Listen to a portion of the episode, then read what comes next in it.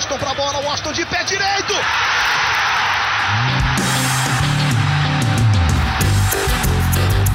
Está entrando no ar o podcast.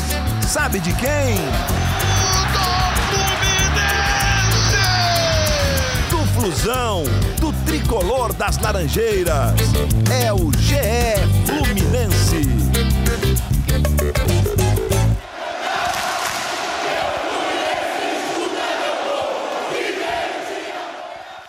Alô, você ligado no GE. Globo e também no GE Fluminense, o podcast do torcedor tricolor que começa 2021 com um sorriso no rosto. Primeiro jogo e uma grande vitória por 2 a 1 no Fla-Flu.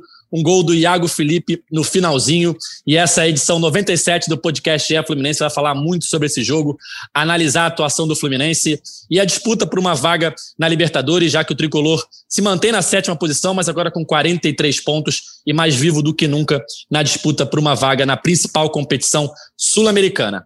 Antes de anunciar nossos setoristas do dia, eu já trago ele, o mais pedido no podcast do Fluminense, Cauê Rademacher. Bom dia, Cauê! Bom dia! A tropa do Flu te chamou para a piscina. E aí, Edgar, tudo bom? Um bom dia para. certo, meu amigo. Que vitória, Vamos hein? Que vitória, né? O... Assim, a gente vai conversar muito sobre o jogo, tem que apresentar os outros participantes, mas foi um segundo tempo com cara de Fluminense, com a cara de um Fluminense que ainda deixa a desejar bastante, mas que ao menos em 2020, nessa temporada 2020, né, que ainda não acabou, recuperou o seu orgulho nos clássicos. Passou a jogar clássico bem, a vencer os clássicos e fazendo o jogo duro, como tem que ser feito nos Fla-Flus, apesar de ser muito inferior tecnicamente. O Fluminense do segundo tempo foi o Fluminense que não se intimida diante de adversário nenhum em clássico, se impõe e consegue as vitórias. É isso, Cauê. E para completar a nossa roda de debate do dia, eu trago dois setoristas do Fluminense no Grupo Globo, Paula Carvalho e Felipe Siqueira. Tudo bem, Paulinha? Tudo bem, Siqueira? E aí, Ed, tudo bem? Tudo bom, Cal? Eu tava, tava no mudo aqui rindo da, da tropa do Flu com o Cauê aqui, sensacional. Mas começar 2021, assim, para o torcedor do Fluminense, muito bom. E assim, até a gente vai falar mais né, ao longo do, do podcast, mas é curioso que a quarta-feira pré-Fla-Flu também foi movimentada e com várias notícias aí não tão animadoras para o torcedor do Fluminense, sobre Marcos Paulo, que o Fluminense jogou a toalha, depois o Nenê não ia mais para o jogo por conta de gastroenterite. Aí o primeiro tempo muito ruim, aí no finalzinho ali no apagar das luzes, a quarta-feira ficou bem boa aí para a torcida do Fluminense comemorar e voltar a sonhar com uma vaga na Libertadores do ano que vem, né? Fala aí, Edgar. Fala, Paulinha, Cauê. Grande Cauê de volta aí, sempre muito pedido pelos torcedores. É uma vitória que o Fluminense estava precisando, né? E nada melhor do que vir um clássico do jeito que foi, nos acréscimos. É uma vitória para retomar a confiança depois desses jogos aí que o Fluminense deu uma rateada no fim de 2020. Também queria aproveitar para dizer aí que ficaram tentando colar uma pecha aí de pé frio aí depois que eu fiz o Fla-Flu do Sub-20, que foi eliminado, mas ganhou no, no, no, no tempo normal. E ó, o Fluminense nos jogos eu, que eu cobri em loco no Brasileirão, não só está invicto, como tem 100% de aproveitamento. Só eu fiz esse Tá, levantamento tá se hoje explicando aí pra- demais, hein? Para Quem fala muito é porque está devendo. dispersar qualquer pé de gelo aí, ó. O, 100% o, de Siqueira, aproveitamento. o Siqueira bem lembrou que o Cauê, nosso gigante finlandês, é um dos mais pedidos aqui pela torcida no podcast, mas a gente tem que revelar os bastidores também, né? Ontem à noite, Paulinha fez o contato com o Cauê no intervalo do jogo, o Fluminense jogando mal pra caramba, perdendo de 1 a 0 Falou, Cauê, amanhã e tal. Ele, pô, amanhã não sei, não vai dar e tal, tá difícil. No final do jogo, o Cauê mandou mensagem pedindo pra participar. É estrela demais, né, gente? Me mandou mensagem uma e meia da manhã, falou, amanhã eu vou participar. Eu, falei, eu acordei hoje e falei, tá certo, Cal, vai participar com certeza. Ele Tá não, na- precisava, ele não precisava nem mandar mensagem, né, Edgar? Tá no contrato dele. Participa em Tá vitória, contrato. participa, né? É isso. Tá, é, tava na hora de pegar um filé de mignon, né? Como diria um amigo nosso. Era só pancada quando eu vim aqui. Depois de uma dessa de ontem, tinha que, que dar um alô pra rapaziada. É. A, galera, a galera gosta também no, no osso, quando você vem, que você libera a corneta. Você tá também. pistola, né? Porque É. você vê, aca- acabou o jogo, um tempo depois eu entrei no Twitter, aí o, o nosso internauta que está sempre acompanhando aqui, o Eduardo Carvalho, arroba Eduardo, underline CC Carvalho, É teu parente esse aí, Cauê? Não, não é. Mas ele marcou pedindo para eu falar de Caio Paulista e Felipe Cardoso, que ele estava pistola com os dois. Então, quando a gente começar a falar do jogo, eu dou uma palhinha sobre eles. Vamos, vamos falar do jogo então, né? Um primeiro tempo muito ruim do Fluminense.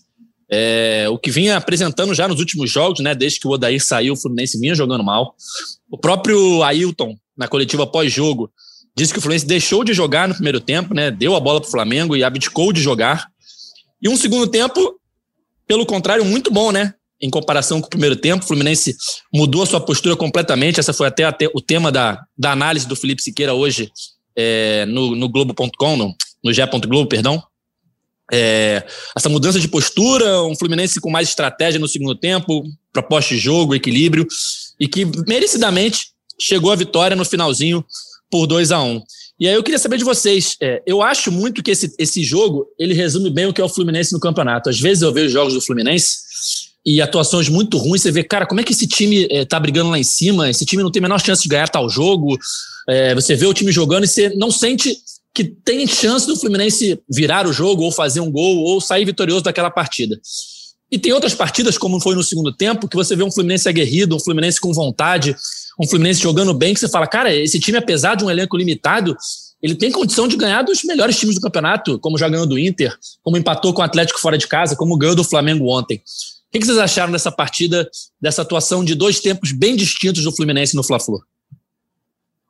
Olha, começando assim pelo primeiro tempo, como você disse, Ed, foi meio assustador assim, né? O Fluminense não jogou, só assistiu o Flamengo jogar e acho que a posse de bola foi 75% ou um pouco mais para o Flamengo. Teve duas chances ali, né, com o Iago Felipe, uma chance isolada ainda no início do jogo e no finalzinho um chute ali meio improvável com o Yuri, mas foram lances bem isolados assim. E o Fluminense tentou, né, com uma mudança ali no meio de campo. O Nenê acabou teve o quadro de gastroenterite, mas ele já estava cotado para não ser titular, o Marcos Paulo também, então mudou ali um pouco o meio de campo do Fluminense, com Yuri, Hudson, Iago Felipe, essa trinca ali de volantes, que era para ajudar né, na parte ali, ajudar na defesa do Fluminense, como o Siqueira até destacou na matéria dele de análise, mas ficar, era para não para a defesa não ficar exposta diante de um Flamengo que tem um meio de campo um ataque muito forte que flutua muito ali na frente, mas estava completamente exposta e quando conseguia, as poucas vezes que conseguia a posse de bola, não sabia como aproveitar, não era incisivo, não era vertical e acabava e acabou tomando um sufoco ali nos 45 minutos iniciais.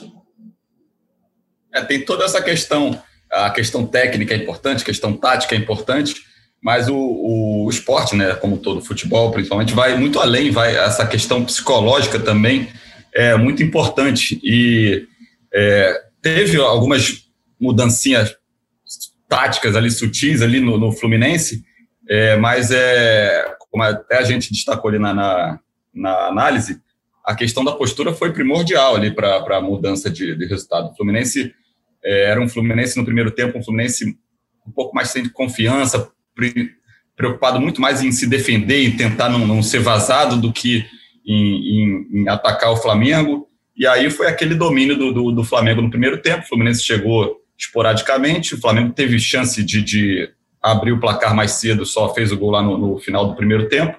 E aí no segundo tempo o Fluminense ele volta com muito mais postura ali, com, com os jogadores com mais determinação, mais confiança é, um meio-campo que estava apenas cercando ali começou a pegar mais, marcar mais em cima.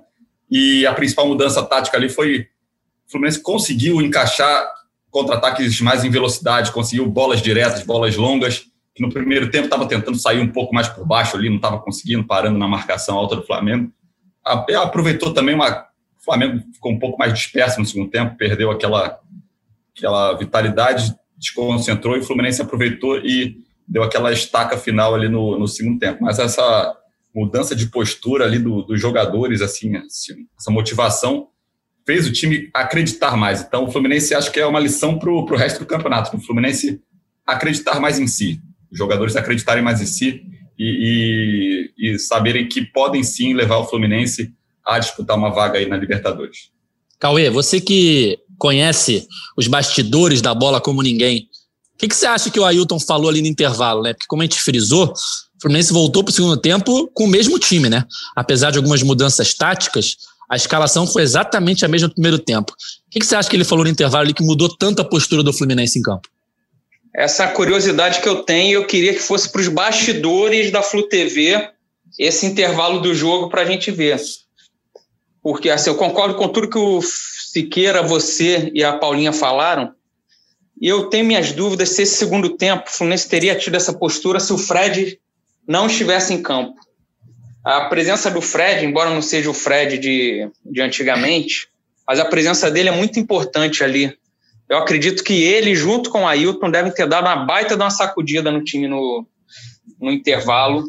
E porque assim, o Ailton, a meu ver, o Fluminense fez uma estratégia defensiva até certa, né? O Flamengo não, tirando uma bola do Gabigol com um minuto de jogo, não teve muitas chances claras ali no, no primeiro tempo, mas era uma estratégia certa com peças erradas, porque o Fluminense não, não teve ataque. Era um time lento. Iago, Hudson, Yuri, o Fred, Danilo Barcelos, o Wellington Silva, que não tem mais arranque. Então você tinha assim, você ia esperar uma arrancada de repente do Michel Araújo. Era o único que podia dar uma espetada ali, ou o Calegari sair correndo desembestadamente ali e criar alguma coisa. Se ele tivesse armado de repente, tira o Yuri, bota o Martinelli, se o Luiz Henrique tivesse opção para jogar, você teria um time com. É, poderia marcar da mesma forma e tendo mais velocidade. Então, no intervalo ali foi mais a postura do time, mesmo com as mesmas peças, mas eu acho que passa muito pelo Fred em campo, sabe? O Fred não é. admitir, deve ter. Assim, aquele primeiro tempo foi horroroso do Fluminense, foi covarde. O Fluminense pegava a bola, já dava logo pro Flamengo, não sabia o que fazer com a bola. E o segundo tempo, pelo menos, o time teve postura, postura de clássico, postura de Fluminense, e, e, conseguiu ali na bola parada, que é a melhor jogada do Fluminense no campeonato inteiro, já era com o Odair, e, e ontem voltou a ser com o Danilo Barcelos. E foi igual, criou, quase fez, mandou bola na trave, foi melhor que o Flamengo no segundo tempo. Se o Ailton não falasse nada, mas só mostrasse aquele gol que ele participou, né, que na súmula ele fez lá na final de 95, para os jogadores acho que já dava uma noção para todo mundo ali do que é um Fla-Flu, né? Para os jogadores vibrarem, entrarem numa vibração do Fla-Flu que é diferente, mesmo sem torcida ali, é, é diferente, né? E ali no fim do jogo, acaba o jogo, o Ailton sai correndo igual um maluco comemorando. Veio aquele olhar do Ailton de 95, quando faz o gol e sai igual um doido comemorando. E o Ailton envelheceu bem, né? Mudou nada daquele tempo de jogador. o Ailton entende desse negócio de ganhar Fla-Flu, né, Cauê?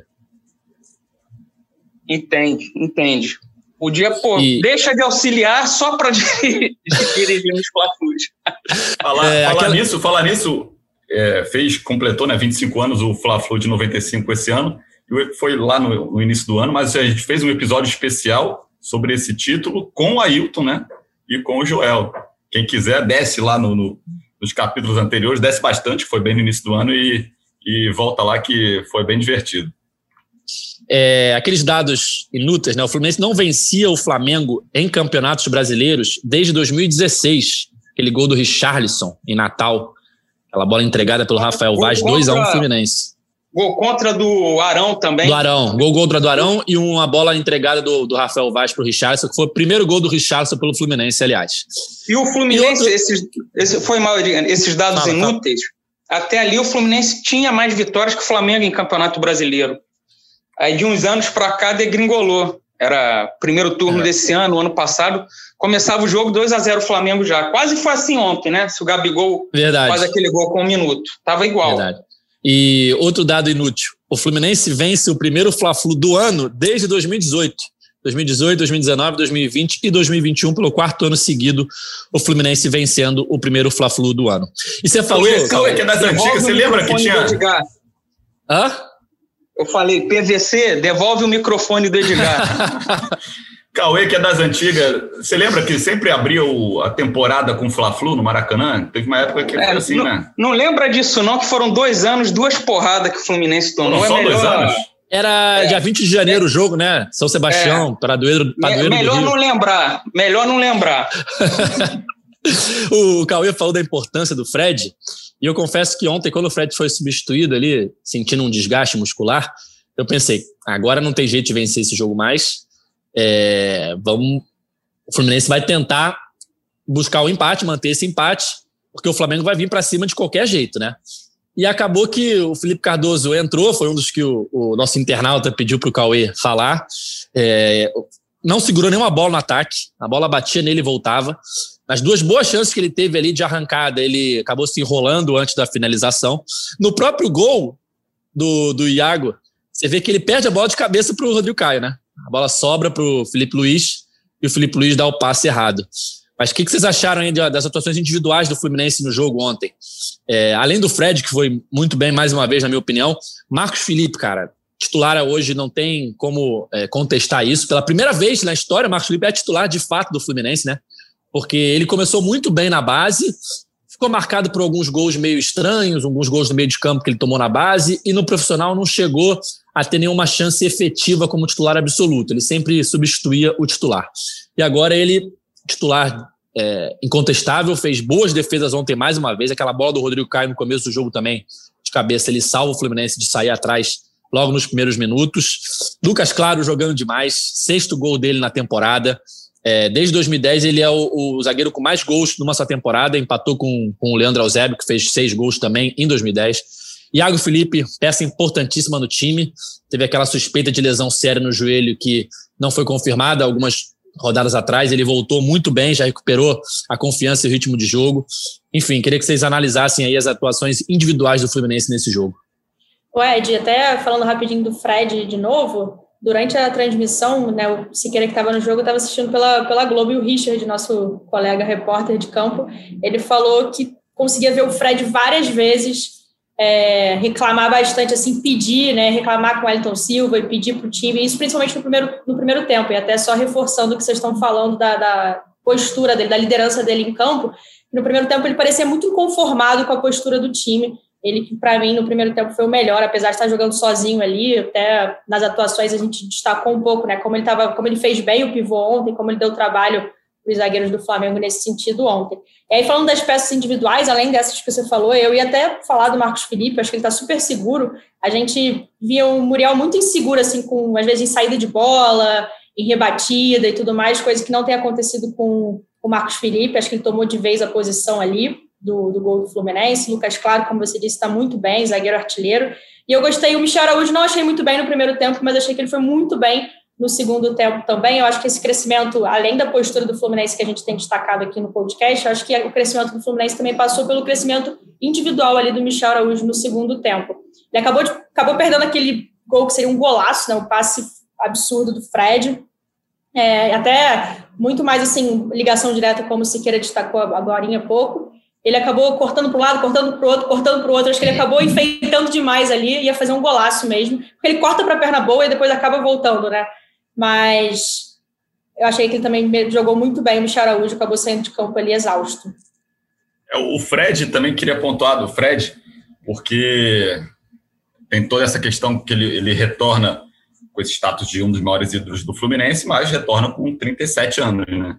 E teve esse período todo ali no, no segundo semestre de 2020 de idas e vindas, problemas físicos, é, Covid, um monte de coisa, e não conseguiu engrenar. Mas essas duas últimas atuações dele, assim, são bastante até impressionantes. O jogo contra o São Paulo, assim, ele foi o melhor do Fluminense disparado.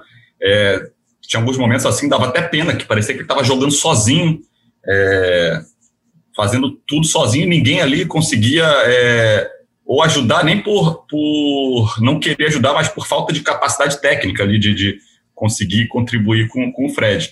E e ontem também foi um pouco disso, assim, de no primeiro tempo ele estava um pouco sozinho. Ele, ele no pivô é impressionante. Ele ganha praticamente todas as disputas. Ele a bola bate nele, fica é impressionante. Só que faltava a chegada ali dos meias e dos pontos ali para auxiliar ele, né, para tentar encaixar um contra-ataque. Foi conseguido, o Fluminense conseguiu corrigir esse problema no segundo tempo. E também destacar não só a questão técnica, assim, um Fred vibrante, né, um Fred que está muito tá querendo muito, o cara tá vibrando o tempo inteiro ali.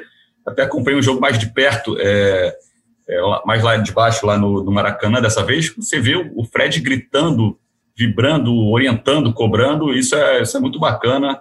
É, ele sai esgotado, ele, ele não sai por opção técnica, ele sai esgotado no, no meio do segundo tempo, com dores ali na coxa, o Ailton até disse que não é nada demais, na coletiva, mas ele já botou uma bolsa de gelo ali. E aí entrou o Felipe Cardoso, que logo no primeiro lance, né, ele dá uma arrancada e, e demora, demora a chutar, e depois tenta cortar o goleiro, se enrola, toca para trás. E aí o, a torcida do Fluminense já fica, que já não simpatiza muito com ele, já fica irritada, né? É, dos outros dos demais destaques também, é, acho que os que vocês pontuaram, é, Iago foi bem, Michel Araújo, Lucas Claro é um dos melhores zagueiros do Campeonato Brasileiro, isso aí acho que a gente também pode se aprofundar um pouco mais depois aí no, aqui no podcast. E também é, uma menção especial aí ao Marcos Felipe, que ele está mostrando muita segurança, fez duas defesas muito mais difíceis ontem e nos outros lances mostrou segurança. E como é, é importante ter um goleiro ali que passe essa confiança para o time, né, para a defesa principalmente. É, como a Paulinha apontou, o Muriel não estava conseguindo passar, apesar de ter feito um brasileiro em 2019 é, muito importante pelo Fluminense, ter sido peça importante, ele, ele não estava conseguindo passar nessa temporada e acho que o Marcos Felipe, que demorou a ter sua chance, acho que agora ele está mostrando serviço e merece continuar no time. Ah, ô Edgar, acho que vale a menção também ao Calegari, que jogou muito bem ontem.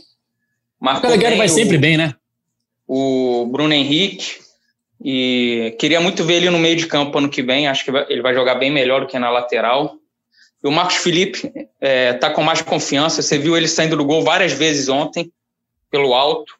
Mas ele precisa urgentemente melhorar a bola nos pés, cara. Até o chutão dele.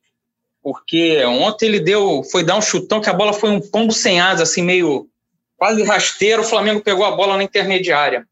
Depois, no segundo tempo, ele foi dar um chutão para frente, mas foi um chute para o alto, cara. A bola voltou quase na meia-lua do, do Fluminense. Ele é muito ruim com os pés, sabe? Tem que melhorar isso urgente, minimamente. E, para mim, assim, falar de pontos negativos, eu acho que o Danilo Barcelos foi mal mais uma vez, apesar de ser muito bom na, em escanteio, faltas, é, errando passes, dando bote errado. E o Yuri Hudson, eu também não gostei. É, principalmente o Yuri, tô achando o Yuri muito mal na, na marcação, que era o ponto forte dele. Ontem teve um contra-ataque, estava 0 a 0 no primeiro tempo, que ele fica meio sem saber o que fazer com a bola, ele para, espera o Flamengo todo voltar e volta a bola lá para trás para os zagueiros. Eu mexeria ainda para, como eu falei no início, botaria um Martinelli. Você vê o Santos e o Palmeiras apostando muito na garotada. O Fluminense não tem que ter medo de botar, sabe? Esses garotos ganhavam na base de todo mundo, de todos os clubes bota o Martinelli, bota o Luiz Henrique, sobe o John Kennedy, sobe o Wallace, vai botando esses caras aí para jogar. Ah, e só para não, per não perder, o Felipe Cardoso é isso aí, ele se atrapalha, ele não protege a bola, e, mas parece que o Santos quer a volta dele, né? Pro, pro, o, a Paulo e o Siqueira, que acompanham o dia a dia do Fluminense, podem falar melhor. Mas é não, difícil é o... que ele fique, não? Não é o Santos que necessariamente que é a volta dele, não. Vai acabar o contrato de empréstimo. O Fluminense, até o momento, não manifestou nenhuma intenção de, de prolongar. Achei nada. que o Cuca tinha pedido ele, cara. Mas como o Cauê falou, cara, é, o Martinelli agora recuperado de lesão, que ele começou muito bem, né? Teve a lesão muscular e agora reapareceu no finalzinho do jogo, mas reapareceu. Eu acho que é, é, vai ser um erro não, não colocar ele titular já no próximo jogo contra o Corinthians, que rejuvenesce o meio-campo ali, dá mais mobilidade. É outra, é outra formação com ele ali. E o Wellington Silva, acho que não foi bem ontem. Não tá. O próprio Fred reclamou muito do Wellington Silva no primeiro tempo, né? Como a gente falou, que o Richard Souza comentou na transmissão. Eu não lembro de quase nenhuma jogada que o Wellington tenha acertado. Só um chute dele para fora no segundo tempo já. É, o Luiz Henrique tem que ver a questão muscular dele. Preocupa a situação do Fred. não sei se ele foi só uma precaução dele sair ele botar um gelo na coxa, mas é um jogador que hoje é, é, é imprescindível para esse atual Fluminense, né? Quando ele joga, como a gente já falou, a liderança dele em campo faz uma grande diferença. Ontem é, não foi a grande atuação que ele teve contra o São Paulo, mas ele foi um dos melhores do Fluminense. No primeiro tempo, ele que dá aquela ajeitada pro, pro, pro Iago finalizar. No segundo tempo, ele deixa o Michel Araújo na cara do gol como um, como camisa 10, né? Ele estava ali na linha do meio campo, e acha um passe entre vários jogadores do Flamengo que encontra o Michel quase na cara do gol e por pouco não sai um golaço. Então, nossos setoristas vão ficar de olho aí na situação física do Fred. O Fluminense tem uma semana para o jogo contra o Corinthians, só na próxima quarta-feira.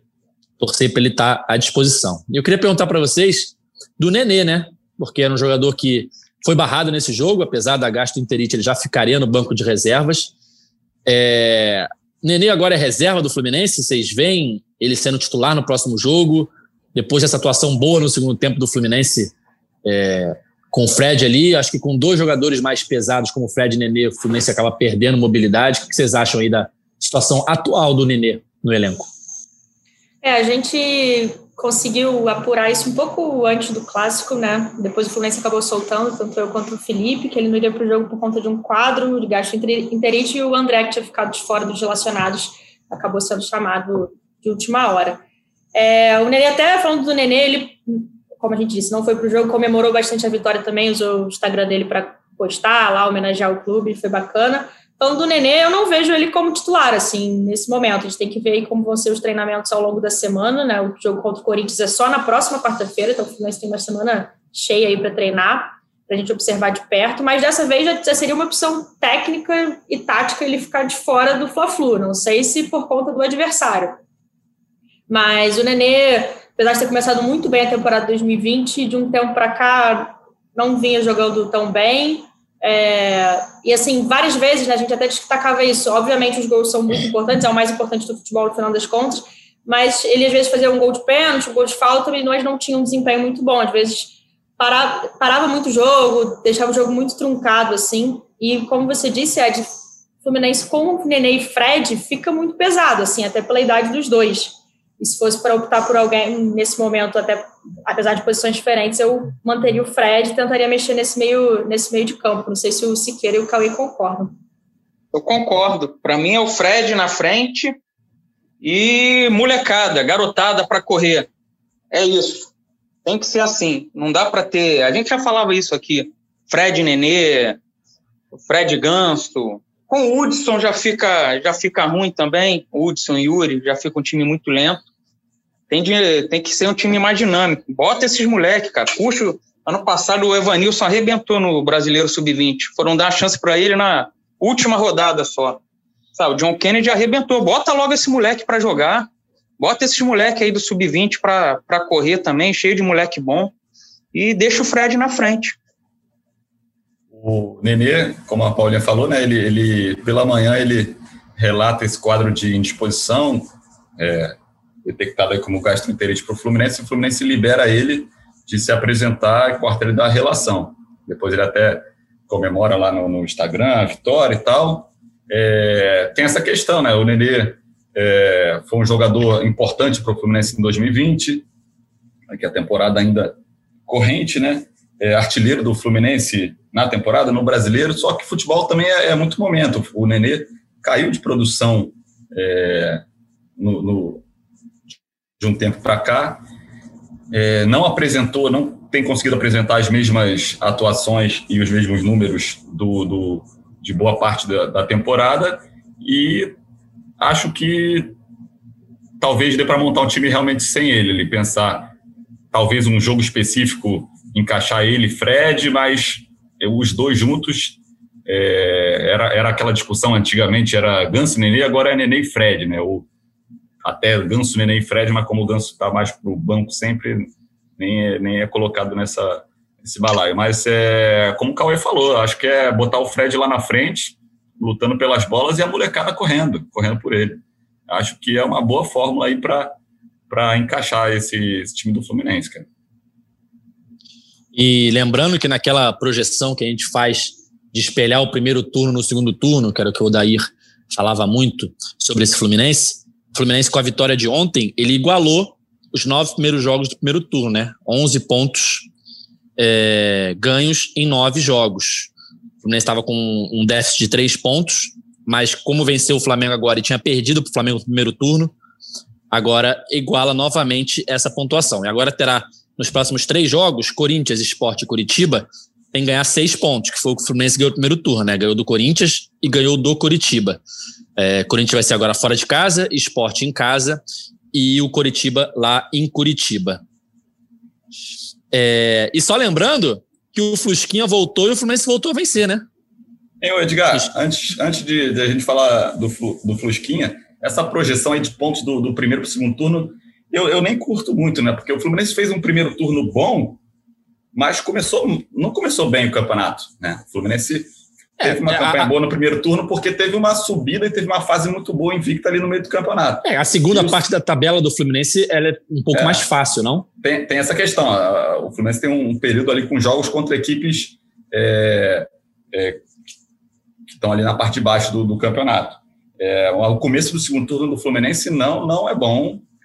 Teve resultados aí que é, porque olha só. deixou escapar e, se a gente vê, e vai ter que voltar a fazer uma, uma campanha sim, boa sim. ali, principalmente contra esses adversários mais fracos, para voltar ali ao G4, G6.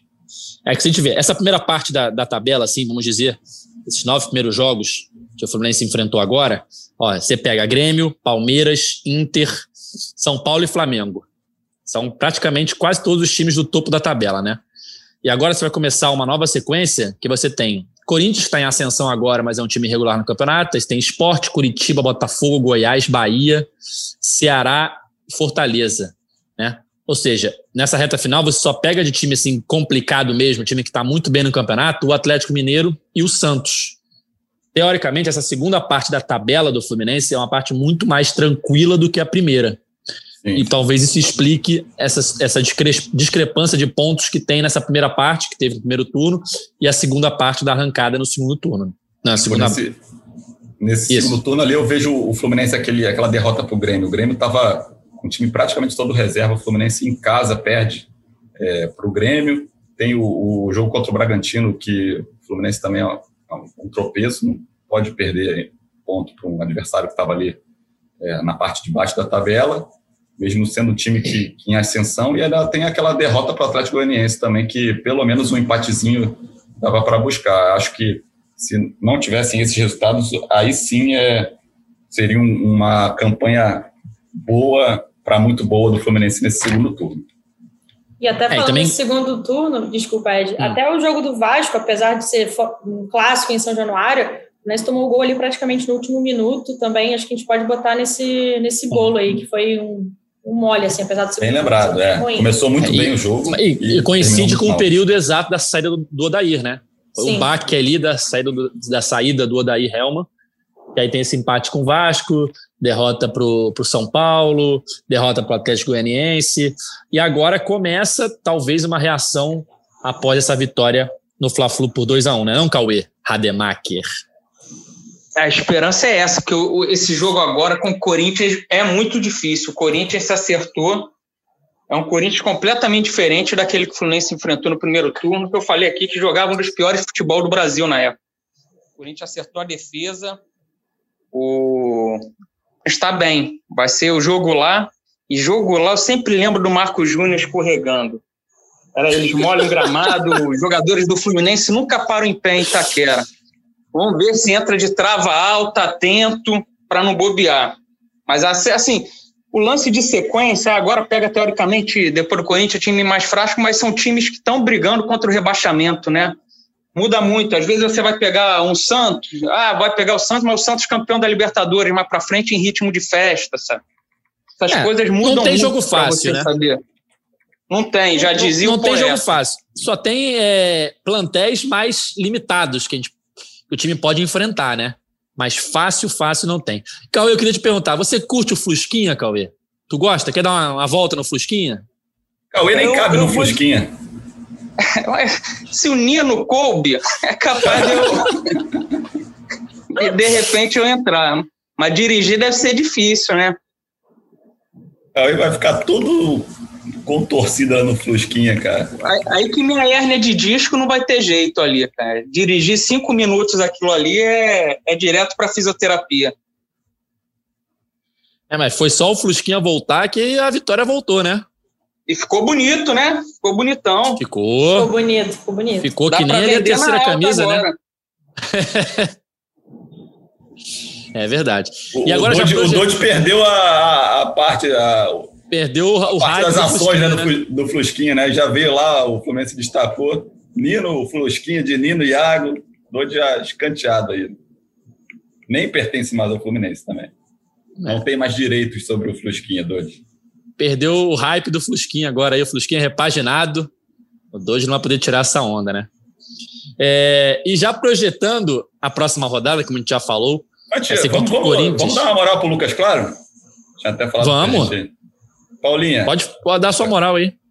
Acho que merece, e acho que foi até você, Siqueira, né, que falou, o Edno, agora que eu tô confuso, agora ao longo do podcast, que eu considero um dos melhores zagueiros desse campeonato brasileiro. Eu acho bem, bem surpreendente, positivamente, a temporada do Lucas Claro. Se a gente pensar em 2019, quando ele chega, assim, ninguém esboça uma reação positiva, todo mundo achava ali que ia ser um quarto zagueiro, terceiro, pouco ia ajudar, foi até uma contratação, assim, frustrante acho, por parte da torcida. O Siqueira pode falar melhor do que eu, até que ele já estava acompanhando o Flu de perto. É, começa, ele começa a ter chances na temporada 2020 muito porque o Nino estava com a seleção olímpica, Matheus Ferraz ainda não estava 100% do, da lesão grave que ele teve no joelho ano passado. E começa, ele vai galgando, né, conquistando o espaço dele pelas atuações em campo. E ontem, mais uma vez, assim, um cara seguro, que ajuda muito lá atrás, dificilmente falha. Ontem ele teve uma falha, conseguiu a recuperação logo na, segui, na, sequência. É, não lembro para quem tinha dado a bola, talvez Bruno Henrique. Acho que sim, Bruno Henrique disparado, ainda conseguiu se recuperar. É, mas posso estar enganado em relação ao Bruno Henrique. E depois faz o gol, assim, aparece muito bem lá na frente sempre, como o Ed falou, já são seis gols na temporada, igualando o Leandro Eusébio em 2010, quando o Fluminense foi campeão brasileiro. Então, é um cara que tem muito a ajudar e que bom que o Fluminense conseguiu renovar, né? Esse ano ele era mais um dos jogadores com, no fim de contrato agora, final de 2020, que o Fluminense conseguiu renovar até o fim de 2022. Para mim, é, é, Um dos, é um dos jogadores mais é, consistentes do Fluminense na temporada. Regulares também. É, talvez é, seja até o melhor jogador do Fluminense, assim, nesse, levando em consideração a média ali. O Dodi era esse jogador e, e foi afastado. Então, acredito que dá para apontar o Lucas Claro ali. É, e aí, final do campeonato, né, reta final, o pessoal começa a fazer as seleções, eu acho que ele já começa, o pessoal tem que começar a colocar ele no radar ali, cara, para disputar uma, uma posição, ainda tem água para rolar, mas é, o campeonato brasileiro dele é muito, muito bom, é um cara que dá conta do recado lá atrás e, e tem feito muitos gols, né, seis já no, na temporada, é, não é muito alto, ele, ele tem uma estrutura baixa para zagueiro, mas ele é muito bom no jogo aéreo, está contribuindo tanto lá tanto defensivamente quanto, quanto ofensivamente para o Fluminense, uma peça muito importante nesse time, que entrou meio que por acaso, realmente, como a Paula falou, chegou no Fluminense ali é, no ano passado ali para completar um pouco ali é, no final do, da temporada já, junto com o Ourinho na época, e esse ano ele se firmou e é um dos jogadores mais importantes realmente do time. Você Conheci... falou da... Desculpa, Pode falar, Paulinho. Estava procurando aqui enquanto você estava falando da altura, né? Ele tem 1,82, o Nino 1,88, o Ferraz 1,90, então para zagueiro não é um cara realmente muito alto, não. Mas tem uma impulsão muito grande, né? Ele ajuda bem em bolas aéreas, tanto na defesa e tem feito os gols, como a gente. É, e posicionamento também, né? É noção de tempo de bola. O gol dele é, é um exemplo disso no gol no Fla-Flu agora, porque ele não, não precisou pular ganhar no alto, ele foi acompanhando a bola e conseguiu pegar ela exatamente no ponto ali que a defesa do Flamengo não conseguiu cortar e mandou para a rede. É, e coincidentemente, a gente fez uma, uma matéria bem legal do Lucas Claro na terça-feira no Globo Esporte. O repórter foi o, o, próprio Richard Souza, que a gente já citou aqui, que participou da transmissão ontem, falando desse bom momento dele, dessa boa fase dele, dessa história da, da baixa estatura. É, a gente até usou é, na produção dessa matéria declarações dele aqui no nosso podcast, na entrevista que ele deu pra gente há algum tempinho já. Ficou uma matéria muito legal. Quem quiser rever aí lá no Globoplay, só procurar por Lucas Claro, vai achar essa matéria bem legal na terça-feira. E calhou de que na quarta, né, ontem, ele foi um dos destaques do Fluminense mais uma vez e fez um gol importantíssimo, o gol de empate. É, como eu tinha falado, vamos falar um pouquinho de Fluminense e Corinthians na próxima quarta-feira, mas antes eu queria pedir para os nossos setoristas atualizarem para a gente aí os últimos informações do caso Marcos Paulo, né? Tá tudo lá no GE. Globo, mas é, essa situação já, já é dada como perdida nas Laranjeiras, né? Mais uma, né? Mais uma, sempre bom pontuar. e caiu o desabafo do torcedor tricolor. É, a gente até comecei o podcast falando isso, né? Que a quarta-feira foi meio agitada para o Flu e parecia que ia terminar de forma trágica, talvez seja exagero, mas enfim, bem ruim, né? Assim, com essa questão do Marcos Paulo, depois o Nenê fora do jogo, aí o primeiro tempo horroroso, enfim, mas falando do Marcos Paulo, pelo que a gente apurou, né, eu, o Felipe, o Noel, o Thiago, que não está participando hoje, é, o Fluminense já foi notificado, né, já tomou conhecimento, melhor dizendo, que o Marcos Paulo não quer renovar. Assim, ele realmente, a ideia do jogador do staff é que ele consiga uma transferência para a Europa, ele não quer renovar. Então o Fluminense agora decidiu jogar a toalha, assim, desistir da, da, da renovação. A, renova, a, última proposta feita pelo Fluminense em meados de dezembro, se não me engano, 14, 15, enfim, é, teria sido por uma extensão de contrato de três anos. Aí só lembrando, né, que o contrato do Marcos Paulo é válido até junho desse ano, junho de 2021 então, desde o dia 1 agora, 1 de janeiro de 2021, ele já pode assinar um pré-contrato com qualquer outro clube. O Fluminense não quer, né? Vai tentar fazer o máximo para não perder o jogador de graça. Então, a ideia agora é vender ele até o fim da janela para, pelo menos, ganhar um, um cascalhinho aí em cima do Marcos Paulo, mas provavelmente é bem difícil que não seja o valor bem longe daquele valor esperado pelo Flu antigamente, que já chegou a ser por volta de 10 milhões de euros, muito por conta que os clubes sabem que ele já se esperarem seis meses, podem contar com o Marcos Paulo, né? Tem essa questão que pode dificultar a, a venda do Marcos Paulo para o Fluminense. O Edgar, eu li a matéria ontem, né? Claro, lá no site sobre o Marcos Paulo. Ah. Aí lá tá que o, o, departamento de futebol do Fluminense ele foi procurar o Marcos Paulo para tratar da renovação em junho ou julho desse ano de 2020. A, o, o, atual departamento de futebol assumiu em junho de 2019, levou um ano para procurar o Marcos Paulo, cara. Um moleque que arrebentou na reta final do brasileiro do ano passado, sabe? Ele salvou o Fluminense do rebaixamento, fazendo gols, dando passes, sabe? Ele sempre foi apontado a uma das maiores promessas ali, já estava mostrando em campo, sabe? Você não pode levar esse tempo todo confiando que vai conseguir, sabe? Sabendo como é a legislação, tudo Pô, é muito mole, que é muito amadorismo que o Fluminense dá nesses casos, sabe? Quantidade de jogador que o Fluminense está perdendo de graça ou por uhum. micharia por causa disso. O Evanilson é praticamente a mesma coisa, sabe? É, perdeu e conseguiu vender ali por, por muito pouco, sabe? Perdeu o Dodge, mais um de graça, sabe? Não fosse fazer fortuna com o Dodge, mas são jogadores indo embora assim a, a preço de nada. Não, e um detalhe também do Marcos Paulo, é que recentemente vários jogadores do Fluminense da base, o Fluminense tinha pouco percentual, né? Se a gente lembra, assim, acho que o Pedro Fluminense tinha 50%, o Scarpa, se eu não me lembro, era entre 40% e 60%, era sempre assim, bem fatiado. E essa geração do Marcos Paulo, que o Fluminense sempre citava, era que uma geração que o Fluminense tinha muito percentual. O próprio Marcos Paulo, se eu não me engano, era 90% ou 100% de percentual é, dos direitos econômicos do Fluminense. O que, que adianta você ter 100%, 90%, 80%, você ter uma grande parcela se você perde o cara de graça? É igual a zero. Não adianta é, nada. O, essa questão do, do Marcos Paulo realmente acaba com uma frustração muito grande, não só para a torcida do Fluminense, quanto para o próprio clube, né? Que, como o Cauê disse, é, o Marcos Paulo sempre foi uma sensação da base, sempre foi tratado como uma joia da geração dele e vai sair, pode sair, né, de graça, né, sem o Fluminense ganhar nada, ou numa venda agora às pressas com o Fluminense ganhando muito pouco. É uma quebra de expectativa muito grande em torno dele.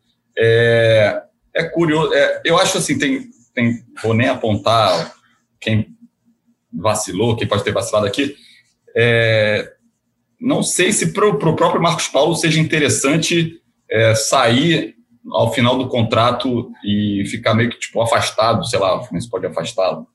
Seis meses, seis meses sem jogar para um jogador profissional é, é um período muito grande.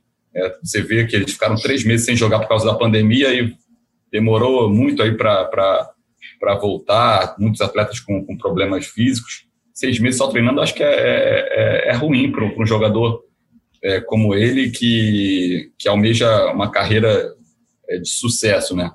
É, então, eu acho que o Fluminense podia tentar encontrar um meio termo aí, uma transferência interessante para ele agora, e se não conseguir, talvez até uma reviravolta e uma renovação ali por um ano para tentar uma janela, uma próxima janela, sei lá. Quanto aos direitos aqui, eu estava vendo até no portal Transparência, o Fluminense tem 100% de direitos econômicos do, São, do Marcos Paulo, mas tem algum aqueles bônus e, e porcentagens, é, acaba ficando na prática com 70%. Tem bônus para para exclusividade de venda, representante do atleta de 20%, tem bônus de 10% para o atleta, Então, no, na prática mesmo, o Fluminense tem 70% de uma possível transferência. Tem 70% de zero hoje, né? Pois é, pois é. Mas é, é, é, o que o Fluminense, o Fluminense vai tentar, está tentando arranjar uma transferência. Não sei se pro, é para o mercado nacional, mas o Fluminense está tentando.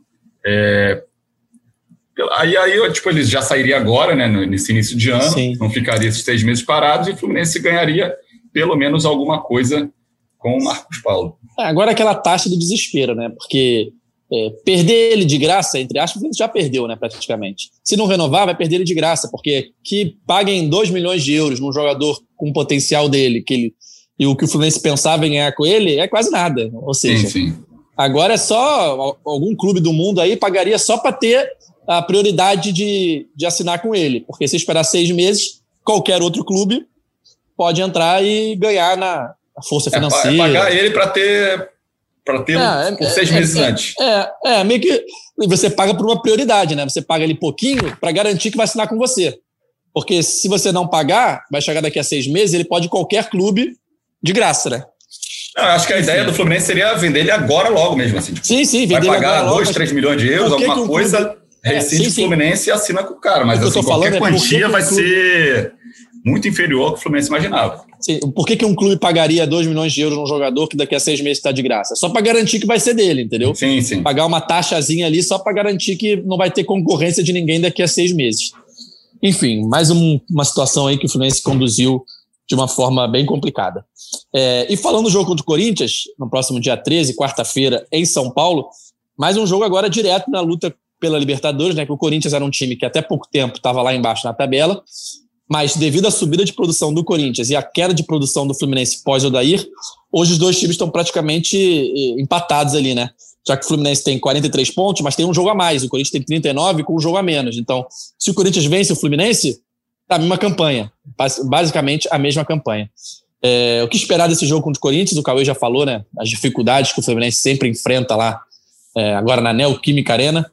É, eu lembro só de uma vitória, aquela 1 a 0 gol do Cícero de cabeça, Acho que foi em 2016. Passado, ano passado. E, e, dois, ano passado, e ano passado, perdão, duas vitórias. Cícero de cabeça e ano passado dois gols do Evanilson. Mas é sempre muito difícil jogar lá, né? Aquela vitória com o gol do Gans, que foi até um, uma. Foi em Brasília. Ah, verdade. É, foi em Brasília. Era o mando do Fluminense, o Fluminense inverte o mando praticamente, porque só tinha a torcida do Corinthians. É, eu acho que eu tava com a, na cabeça arquibancada, com a torcida do Corinthians, e pensei em Itaquera. Mas tá uma vez até confundi esse jogo também. Eu, eu, eu fiz esse jogo em loco. Eu fiquei na, na cabeça que era Itaquera. Cássio até se machuca no aquecimento, depois falha no gol do Ganso. Exato. Acho que ele bate a cabeça no aquecimento, né? Mando, é, mando do Fluminense. Mas falando Mas desse mais... jogo, o Fluminense tem um detalhe importante, né? Que é o Nino, né? O Nino estava suspenso agora Sim. pelo terceiro cartão amarelo, contra, não jogou contra o Flamengo. Então a tendência é que a dupla né, da zaga seja Nino e Lucas Claro. Acho que é um reforço importante. E tem um, tem um talvez outro reforço para o Cauê, que o Felipe Cardoso não vai poder jogar, agora ele que está suspenso. Não sei se o Cauê considera um, uma perda ou um reforço aí para o Fluminense. É, quem vai ficar mais feliz é o nosso internauta Eduardo Carvalho, que, que não está curtindo muito o Cardozão, não. É, Mas eu faria a mudança ali no meio-campo, com o Martinelli no lugar do Yuri. Eu também. E se o Luiz Henrique pudesse jogar, é, colocaria ele. No lugar do Wellington Silva. Wellington Silva, porque o Wellington Silva não tem mais arranque, sabe? Eu, eu mudaria isso, faria essas duas mexidas. Concordo. Eu não é, sou deixa o Wellington do... Silva para o segundo tempo, né?